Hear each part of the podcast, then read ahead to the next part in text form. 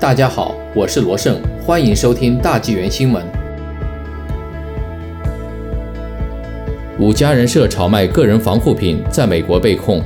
五名加拿大人因涉嫌营运一项大规模计划，在病毒大流行期间炒卖个人防护用品和活动门票，被美国大陪审团提出指控。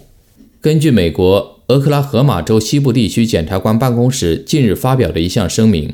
一份新公布的起诉书对六人提出指控，其中五人来自加拿大，一人来自美国。该声明称，二零二一年四月八日，联邦大陪审团送回一份起诉书，对二十九岁的加拿大安省列治文山市居民梅斯普、二十四岁的安省密西沙加市居民哈比、二十六岁的安省居民维尼克、二十四岁的安省居民奥斯凯、二十三岁的安省居民卡诺琳娜梅斯洛普。以及二十七岁的美国加州洛杉矶居民希伯德提出了指控，所有被告均被控以串谋罪。另外，梅斯罗普和文尼克还被控电汇欺诈和严重身份盗用罪。根据该起诉书，梅斯洛普及其同伙实施了一项计划，利用被盗的信用卡和身份信息，诱使企业提供商品和服务，比如活动门票和个人防护设备，并转售以牟利。据称，在 COVID-19 大流行开始时，这些被告开始针对一些美国企业，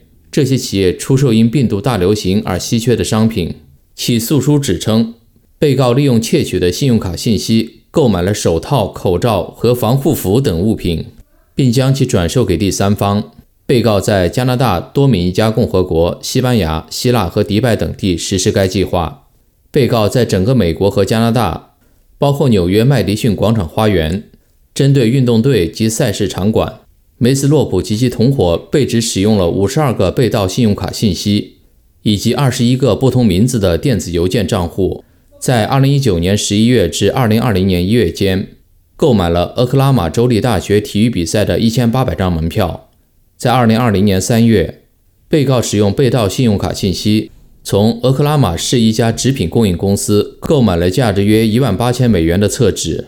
梅斯洛普于二零二一年三月十八日在乔治亚州被捕，并于三月二十四日被拘留，等待审理。二零二一年四月十六日，希伯德在加州洛杉矶被捕，其他被告仍然在逃。该声明称，如果串谋罪和任何电汇欺诈罪被定罪的话，每名被告每项罪名面临的是最高刑罚二十年的监禁。如果被判严重身份盗窃罪成立，每名被告每项罪名面临另外两年的监禁。每项定罪还将被处以最高二十五万美元的罚款。